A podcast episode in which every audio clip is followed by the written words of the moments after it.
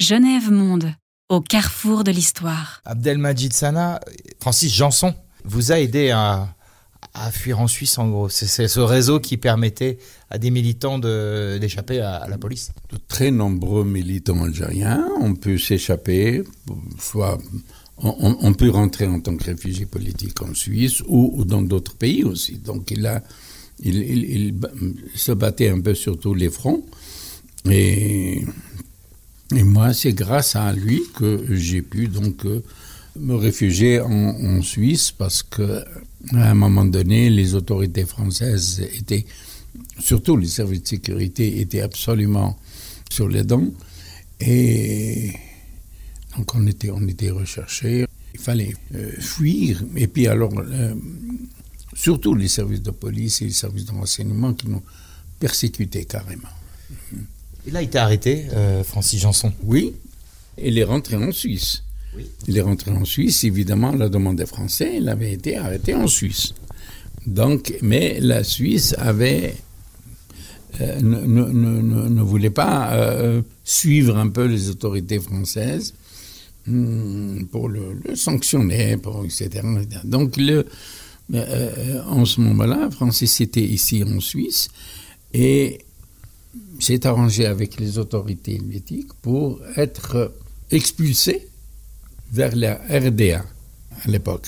Et donc, euh, finalement, au bout d'un certain temps, il a, il, a été arrêté le 6 octobre 60 euh, et puis il a été expulsé.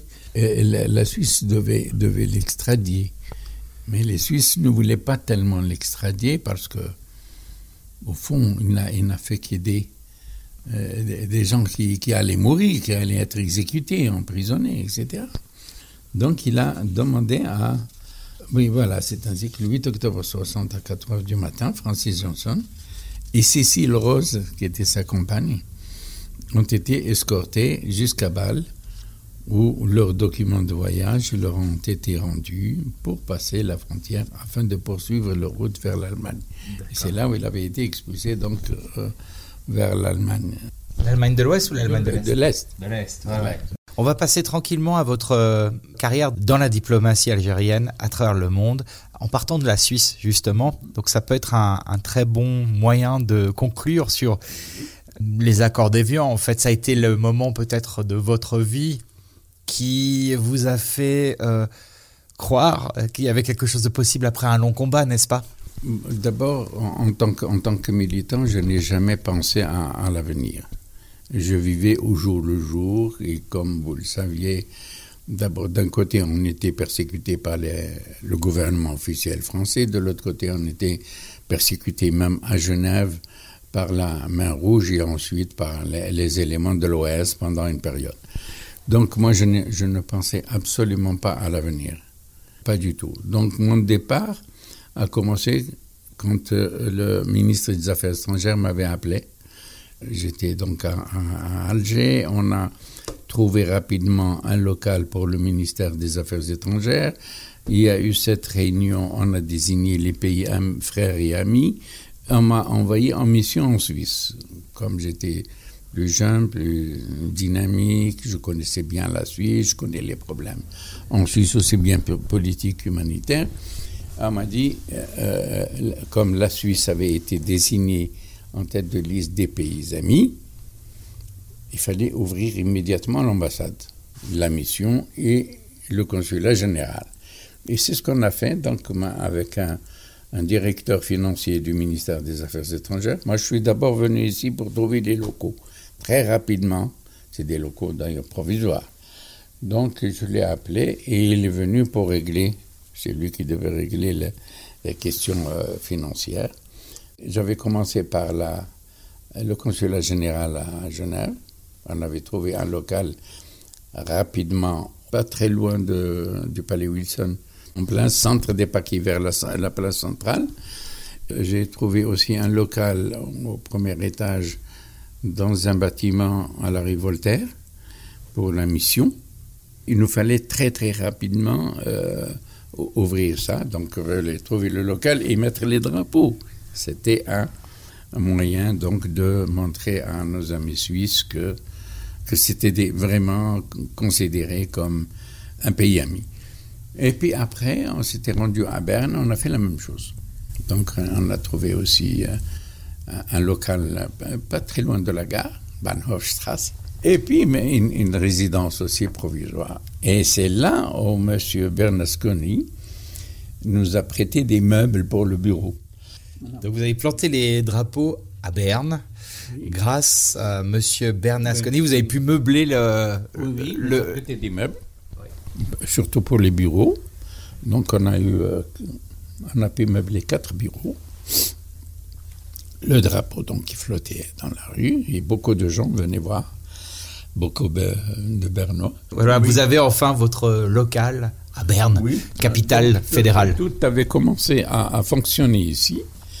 Euh, au consulat, puisqu'il était quasiment vide, c'est mon épouse qui a commencé à, à faire euh, s'occuper un peu de l'administration, organiser. Ensuite, on a reçu des, des gens qui avaient été mutés d'Alger.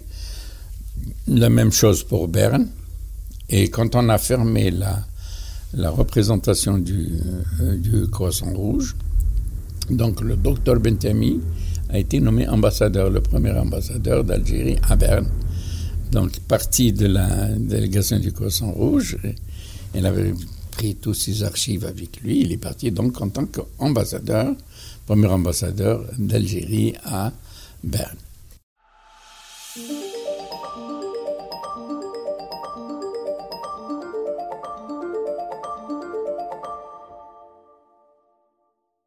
Abdelmajid Sana, en 57, racontez-moi un peu ce qui se, ce qui se trame ici.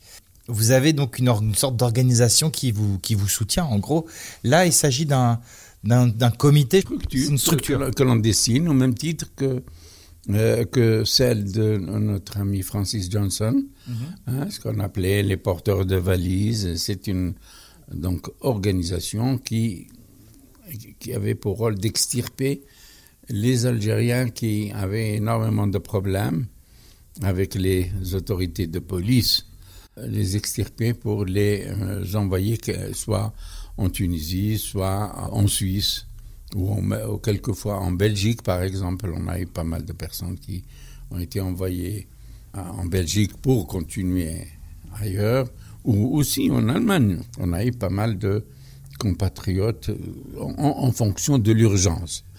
Alors qui en faisait partie? Je, vois les noms de, de Gérard Mayer, de Jean-Louis Hurst, Serge Michel aussi? Euh, non, Serge Michel est allé en 57 pour aider à la mise en place, avec le comité de rédaction du nouveau journal d'El Moudjahid à l'époque en Tunisie. Donc il y avait une connexion entre Genève et El Moudjahid? Ah oui, oui, oui, oui. Nous avons, nous avons aussi euh, notre ami euh, Jean Mayera qui, lui, malheureusement, a, dû faire une année de prison. Il avait été arrêté à la frontière avec une malle pleine de journaux qui étaient imprimés à Yverdon. Il a été arrêté avec son, en même temps, euh, son épouse était présente et surtout son fils de 5 ans à l'époque. C'était vraiment malheureux. Il a, a purgé quand même une peine d'une année, etc. Vous avez été un soutien moral pour euh, Jean Maïra quand il a été euh, arrêté et emprisonné? Non, je n'étais pas en contact avec lui parce que vous savez, dans notre euh, lutte, on avait un système de cloisonnement. Même Nils Anderson, il avait, il avait des relations politiques avec euh, la mission, mais moi, on se croisait.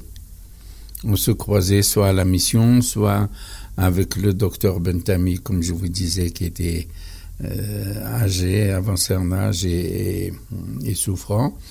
Et donc, je n'ai pas euh, eu de contact direct avec un certain nombre de personnes.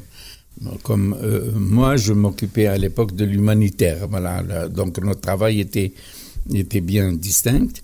Il y a la représentation officielle politique et la représentation officielle humanitaire.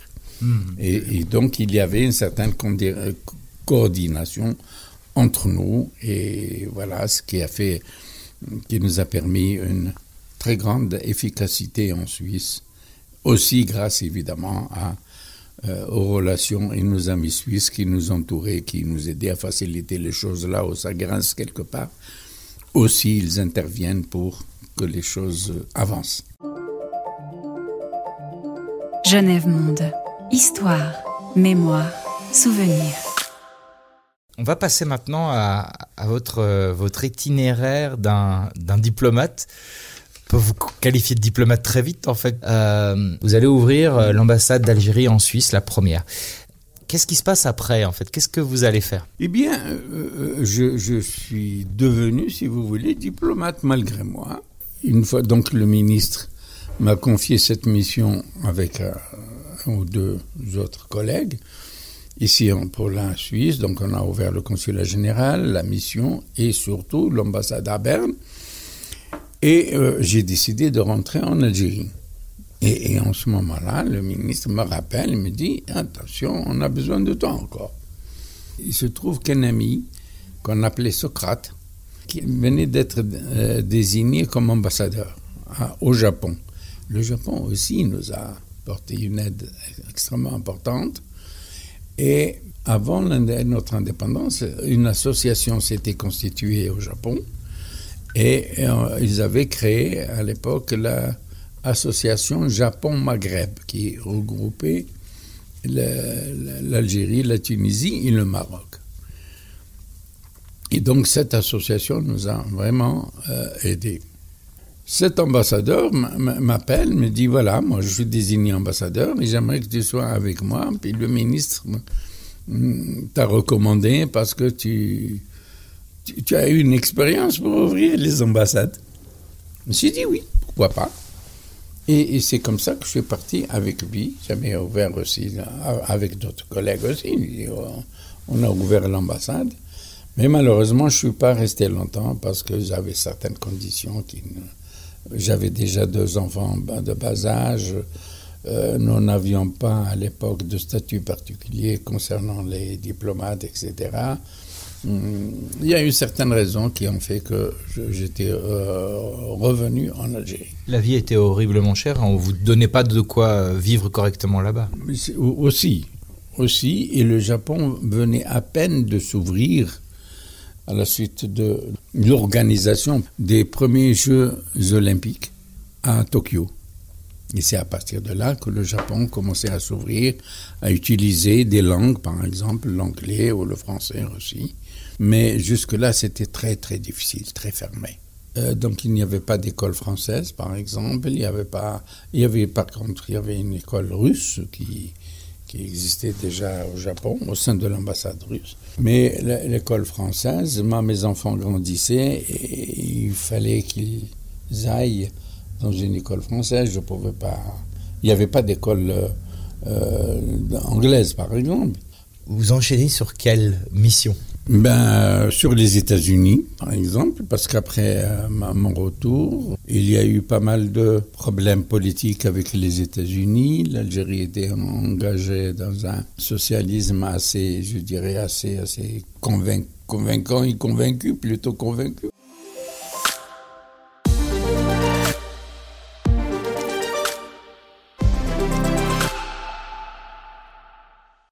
Le premier président de l'Algérie euh, ne traitait pas les, Américains de saints, n'est-ce pas? Il était assez dur à leur égard et c'est vrai que la politique internationale était aussi dans une situation peu stable, peu, peu favorable aux pays du tiers-monde, etc. Et nous, nous étions immédiatement, on s'est retrouvés un peu au sein de ce mouvement du tiers-monde, étant donné que d'abord l'Algérie a été reconnu comme un, mouvement de libération grâce à, la conférence de Bandung en 1958. Ensuite, il y a eu la conférence de New Delhi, etc. Donc c'est à partir de là où l'Algérie commençait à, avancer à, la suite de ces reconnaissance par un certain nombre de pays arabes et aussi du tiers-monde. Votre président algérien à l'époque peu tendre avec les États-Unis. Comment vous avez été accueilli là-bas? Non, je crois que les Américains, quelquefois aussi, se montrent à, une certaine hauteur. Euh, je, n'ai pas eu de problème, vraiment. Je pas, au contraire, j'ai toutes les facilités, hum, même n'ayant pas de relations diplomatiques. Et j'ai pu exercer donc ma mission d'une manière euh, extraordinaire. J'étais heureux personnellement, sur un plan personnel, j'étais heureux d'avoir pu accomplir un certain nombre de, de choses pour moi, pour ma satisfaction personnelle. Sans parler vraiment un anglais euh, autrement que scolaire, il fallait apprendre, non? Disons, je baragouinais un peu. Et les Américains nous facilitaient aussi les choses parce qu'ils cherchaient toujours, euh, à l'égard de certains pays, par exemple d'Afrique ou du Moyen-Orient, ils cherchent toujours des personnes qui parlent euh, soit l'anglais, bien sûr, en Amérique, ou alors le français, ou d'autres langues éventuellement, mm. l'espagnol, tout ça. Donc il n'y avait aucun problème de ce côté-là. Oui, oui. Euh, pourquoi vous partez des États-Unis? C'était un petit peu un problème interne. Je voudrais pas tellement l'aborder. J'étais fatigué par certaines formules, par certaines directions que certains, certains responsables algériens commençaient un petit peu à euh, dévier des principes qu'avait le pays, qui avait été instauré à l'époque, qui était à la base de notre guerre de libération et, qui était, euh, disons, euh, l'orientation essentielle du peuple algérien. Donc je n'étais pas d'accord avec une certaine déviation et c'est pourquoi j'avais demandé à, à partir et, et finalement j'étais parti en Espagne. D'accord. Voilà. Parce qu'en fait, on voit à la lecture de votre livre qu'il y a quand même euh, des valeurs qui changent, des comportements aussi de, de personnel, euh, personnes haut placées ou moyennement placées dans la hiérarchie du gouvernement ou dans les services administratifs et notamment de la diplomatie, et qu'on sent une déviation qui vous plaît pas, une déviance quelque chose qui a qui est de l'ordre de vous parler de corruption, parler de corruption des mentalités aussi. On est un féodé à un système où on doit rendre service sans arrêt. Et vous vous retrouvez à rendre à ne pas essayer de ne pas rendre service justement par honnêteté et par droiture. Oui, je voulais moi je, voulais absolument garder la ligne de conduite que j'ai apprise durant la guerre de libération et c'est grâce à elle euh, que j'ai été forgé et euh, je ne pouvais en aucun cas dévier sur euh, ces principes de l'Algérie ou, rentrer dans ce truc de, de favoritisme, d'échange de certaines bassesses et des trucs comme ça. Pour moi, il y a une autoroute et je dois la suivre, la tenir. Point barre. Mmh. L'Algérie, mon pays, mon peuple et les directives que j'ai apprise durant la guerre de libération et qui a été la base au lendemain de notre indépendance, de notre première constitution en quelque sorte. Vous avez aussi refusé toute décoration, récompense, euh, honneur qui euh, ça n'avait rien à voir avec votre non, votre personnalité. Moi, pour moi, je ne voulais pas de décoration. Par exemple, bon, les Américains avaient proposé quelque chose à, à, avant mon départ. J'ai informé mon interlocuteur au ministère, au département d'État, qui était un grand monsieur qui m'appréciait énormément. On a travaillé ensemble pendant. Euh, on a réglé énormément de dossiers. Donc j'ai dit non, je ne veux pas de cérémonie spéciale ni de décoration parce que je suis de la génération qui reste fidèle. À, nous avons perdu un million et demi de morts et eux aujourd'hui ne peuvent pas avoir de décoration, ne peuvent pas vivre ces cérémonies je voudrais surtout, surtout que ma conscience soit tranquille et soit fidèle à ces hommes et à ces femmes qui se sont sacrifiés. Parmi les quelques succès que vous avez eus aux États-Unis, est-ce qu'il y en a un qui vous parle plus que d'autres? Est-ce que vous êtes content d'un parce que vous dites que c'était pas évident au début et puis quand vous êtes parti, mais finalement vous avez pu faire avancer certains dossiers avec euh, les gens en place. Oui, oui, mais oui, au, départ, il est vrai que je ne je n'avais pas euh, cette expérience de la haute diplomatie et, et, et en plus forte raison, je me retrouve à la tête de la mission algérienne qu'il fallait déblayer le terrain, enlever tout ce qui était malentendu avec les Américains, essayer de s'occuper des dossiers qui étaient là vivants en quelque sorte, qu'il fallait les régler. Donc, moi, je n'avais pas tellement d'expérience dans ce moment. Maintenant, j'ai fini par comprendre qu'il fallait tout simplement mettre ma volonté là-dedans. Je me voyais représenter un peuple, représenter un pays. Je me suis dit, avec ça, je crois que c'est largement suffisant.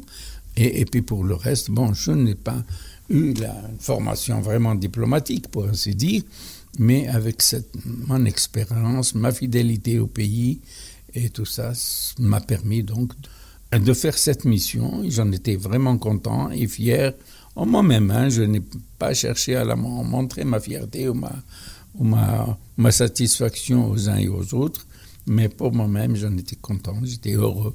genèvemonde.ch